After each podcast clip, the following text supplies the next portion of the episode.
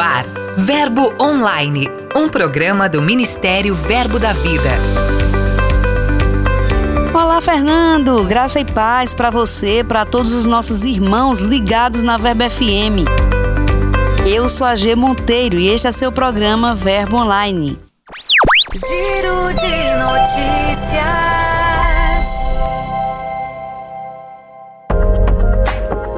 Começamos nosso giro de notícias pelo Rio de Janeiro, na igreja de Campo Grande, onde os jovens participaram de momentos inesquecíveis na Conferência Rio 2020. Mesmo em um cenário de pandemia, o evento veio como um despertar para cada um dos jovens que desfrutaram de dois dias memoráveis. Querido, Jesus nunca vai deixar você sem saber como resolver aquilo. Jesus nunca vai mandar você fazer algo que você não tenha condição de fazer. Mas ele diz: nunca mais vai ter sede. Por quê? A água que eu lhe der será nele uma fonte a jorrar para a vida eterna. Lá no Macapá, no Amapá, nossa igreja realizou uma ação missionária para socorrer os ribeirinhos da região de Ilha de Santana afetados pelo blackout ocorrido no estado. A equipe de voluntários levou cestas básicas e água mineral para alcançar 40 famílias carentes naquela região.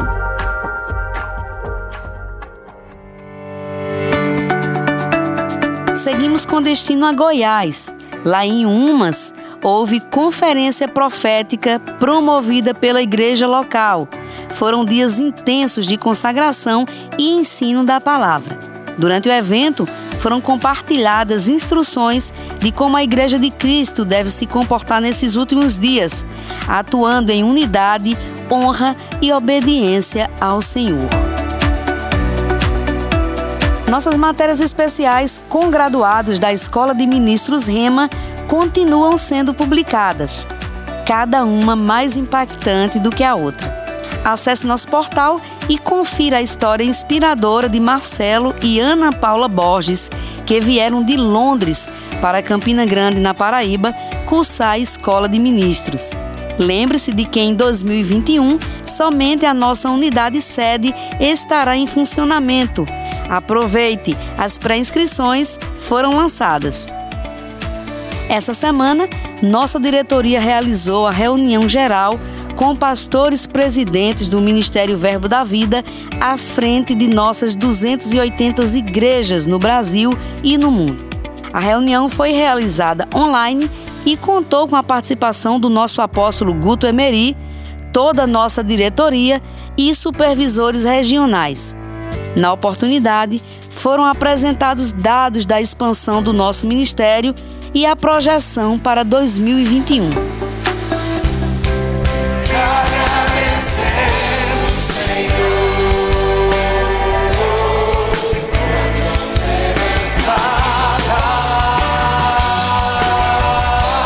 E atenção! A gente encerra nosso giro dizendo a você que começou a temporada de formaturas Rema.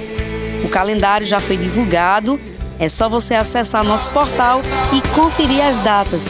Venha celebrar com a gente.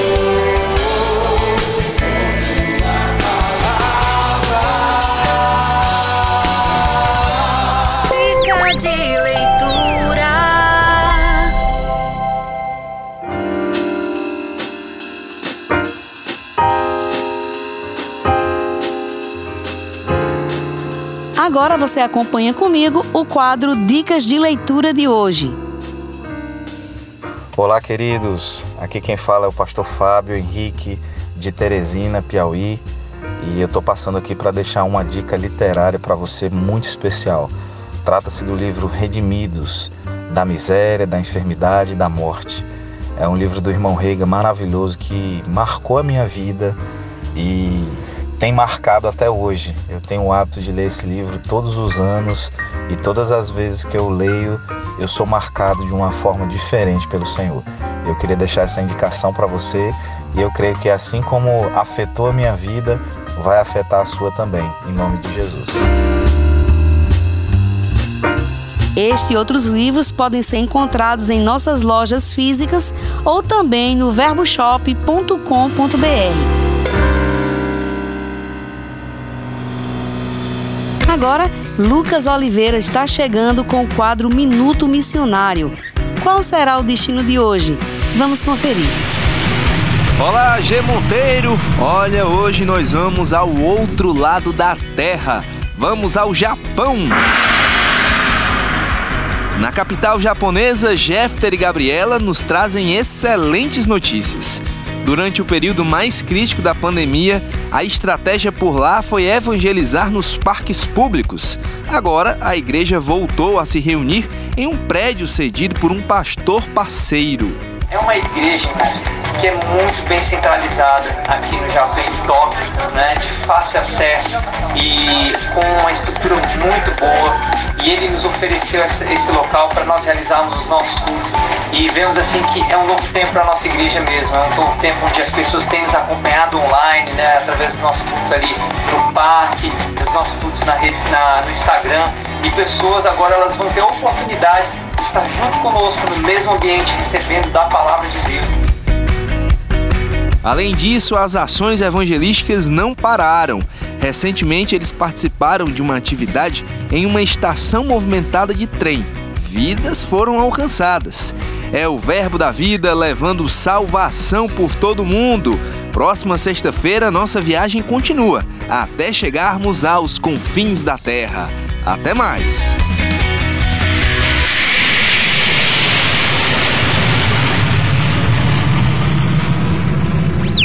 Aqui tem verbo. Acompanhe agora o nosso quadro Aqui tem verbo. Olá, meus queridos. Vocês estão bem? Aqui é pastor Adalberto Fernandes, de Santa Catarina, da cidade de Blumenau. Aqui tem verbo da vida. E nós estamos correndo velozmente com essa palavra. A palavra está nos trazendo desenvolvimento, está trazendo crescimento. Nós estamos com obra em Jaraguá do Sul, Gaspar, Pomerode, a cidade mais alemã do Brasil, Indaial, Estamos, estamos aí avançando de uma forma extraordinária. Amém? Então você que está aqui na, em Santa Catarina e quer conhecer mais do verbo da vida, aqui tem verbo. E também temos a escola Rema aqui em Blumenau, né? E as matrículas estão abertas. Sejam bem-vindos, queridos. Vocês são uma bênção. Eu amo todos vocês e o verbo corre velozmente, avançando nesse estado do sul tão maravilhoso.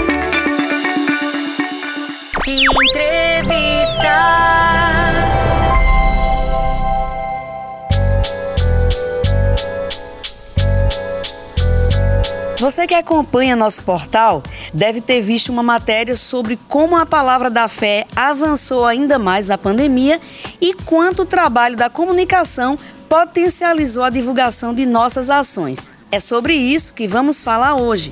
Vamos conversar com Reuel Ernesto, ele é professor do REMA, líder do audiovisual aqui do Ministério. É aquela pessoa que durante as nossas transmissões é comum alguém dizer: chama Reuel, cadê Reuel? Pois é, Reuel está aqui e vai conversar com a gente agora. Olá, seja bem-vindo. Olá, queridos. É um prazer estar aqui com vocês e poder esclarecer algumas dúvidas e até impactar a vida de vocês através de uma coisa muito técnica, que às vezes a gente não percebe isso, mas ajuda muito. é verdade. Você nasceu em São Paulo e veio aqui para o Ministério Verbo da Vida para servir.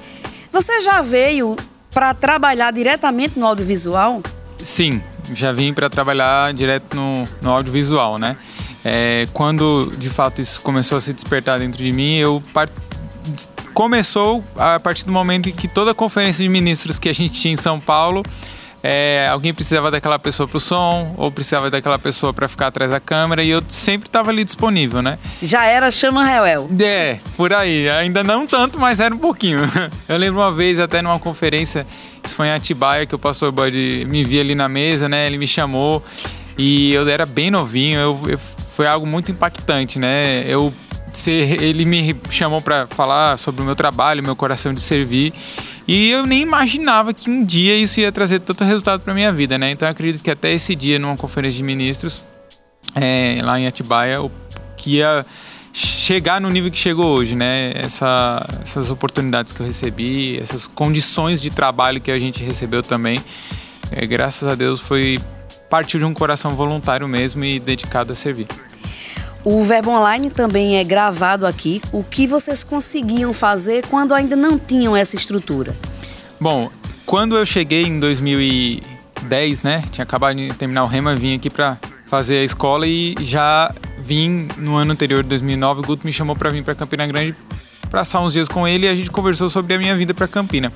E quando eu vim, eu de fato é, fui perguntado, né, pelo RH, o que é que você faz aí? Como eu já tinha essa experiência que eu falei, né, sobre as conferências, eu falei, rapaz, é uma área que eu me identifico muito. E eu, quando cheguei, eu não vim trabalhar com audiovisual. Eu vim é, resolver a, a, o que precisava, né? Então, tinha arte para fazer, a gente fazia, nas condições que a gente fazia, é, sabia também na época, tinha que fazer algum vídeo, a gente também participava disso na edição, na produção disso. Então, de fato, eram para a realidade do momento, daquela época, do investimento que a gente tinha financeiro e até de conhecimento técnico, era um pouco mais difícil. Sim. Eu vou reconhecer, né? Mas graças a Deus, é, eu a gente tinha um estúdio aqui bem menor, né? O Fábio, que é uma das pessoas que estava na época também, editor de vídeo, ele que ajudou a idealizar esse mini estúdio, posso dizer assim, tipo fundo verde, até o Conexão Rema era gravado nele, inclusive a gente já gravou muita coisa até é, de brincadeiras que a gente tinha pro fim do ano lá também, de vídeos de retrospectiva. É, eu lembro também que muitas não tinha essa estrutura de ter uma sala de controle de vídeo, de ter um, um, um, som tão controlado, um som tão bem equalizado quanto a gente tinha antes também. É de fato aquele estúdio era para aquele momento, para aquela realidade financeira e técnica. Né? A gente ainda era um piloto de Fusca, se eu posso dizer assim. Hoje, graças a Deus, a gente já pode dizer que é um piloto de Ferrari, porque a gente tem uma Ferrari aí. De fato, Reuel, é um ambiente excelente, sim, e de quem partiu a iniciativa de agilizar a construção do estúdio. Bom, Guto, é, dentro dessa necessidade de melhorar as coisas, de ajustar né, um ambiente mais adequado para os programas que ele tinha em mente, até essa, coisa, essa questão de ajudar pastores e professores do Rema, né, o, dos focos do estúdio é, foi esse. E a pandemia, de fato, ela veio só aflorar outras necessidades que a gente tinha. Então, Guto ele tinha isso no coração muito forte de é, ter uma condição melhor para novas oportunidades de, de, de, produções. Então, ele, a, ele deu essa, esse norte para a gente e eu com é, outras pessoas, os próprios Cezinha, que me ajudou muito na parte técnica de iluminação e a parte de estruturação de sonorização. Ele me ajudou bastante também nisso.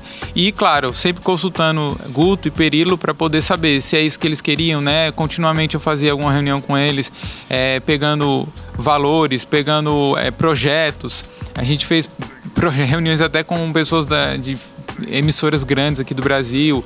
Visitei muitas emissoras né, aqui também, vindo do programa, vendo a forma de trabalhar. Então, assim, Guto foi o start de fato para isso acontecer, né? Ele foi o, o, norte, mas vamos dizer assim, ele deu a visão, a gente foi com a execução, Sim. né? E isso ajudou a, a, a coisa se desenvolver mais rápido, né? Olhando na parte prática, como é a sua rotina de sua equipe durante as transmissões dos cultos, as transmissões da live, que a gente tem pessoas ligadas no Brasil, no mundo e muitas vezes as pessoas não fazem ideia do que acontece nos bastidores. É, de fato elas não fazem mesmo não. É, bom, a rotina ela é um pouco, eu diria até que a gente tenta criar essa rotina sempre igual, né? Tenta trabalhar ela sempre de uma maneira que dê para aplicar para uma live comum, mas também dê para aplicar para um culto. Um processo. Exato, é. Né? Pelo menos de conferência, de do que precisa fazer, de que precisa testar, enfim. Mas dentro do culto, Basicamente, eu tenho que ter uma equipe é, para, eu vou dizer pela sede que é onde eu faço a, a, liderança, a gente tem que ter no mínimo uma equipe de seis pessoas. Uma pessoa para direção geral que vai supervisionar todo mundo, eu normalmente fico nesse papel. Três câmeras, a pessoa para o som, a pessoa para gestão de mídias, que seria aquele que fica soltando as letras das músicas e a, e a gente pensa que não, mas é um trabalho muito de atenção, de detalhes, né? Que qualquer coisa, se a pessoa interferir, falar com a, essa pessoa que está operando a gestão de mídias, aí a bagunça acontece lá em cima, né?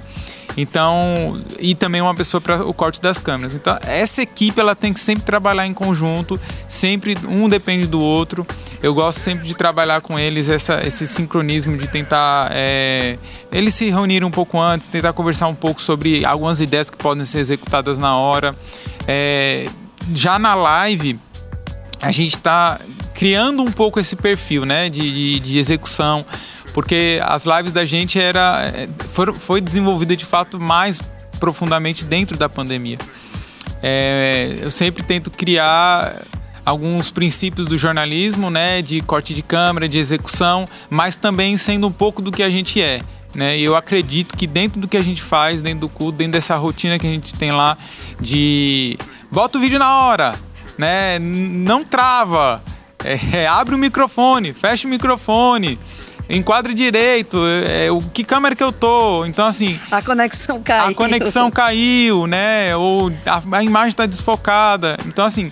São muitos checklist, é muitas checagens, né, que a gente tem que fazer. O checklist é muito grande dentro de uma, uma produção ao vivo. E dentro do culto, para mim, é a mesma coisa que ter um programa de uma TV a nível nacional.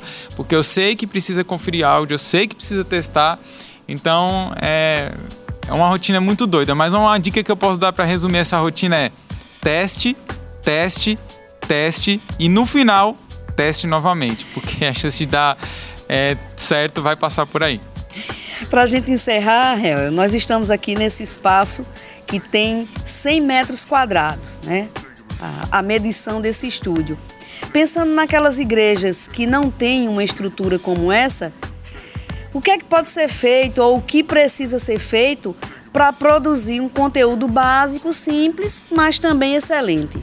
Bom, é uma pergunta que na pandemia eu respondi algumas vezes, né? Por muitos pastores e líderes de comunicação, porque é, alguns deles pensaram em investir nisso apenas na hora que eles viram a pandemia e a pandemia fez com que o culto deles é, não existisse mais, né? A igreja não tivesse mais aparente, acessível para a membresia. Então, assim, você não tem que descobrir a sua real necessidade quando você enfrenta uma pandemia.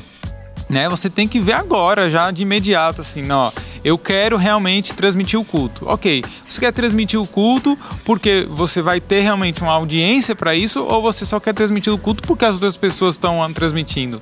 Né? E aí você força um tipo de investimento, você força um tipo de projeto que é, às vezes é imediatista só e não pensa a longo prazo, né? E isso acaba gastando um dinheiro a mais que poderia ser gastado de uma forma mais projetada. Então a necessidade da igreja tem que ser identificada. Né? Isso é um dos fatores que eu gosto de sempre atentar.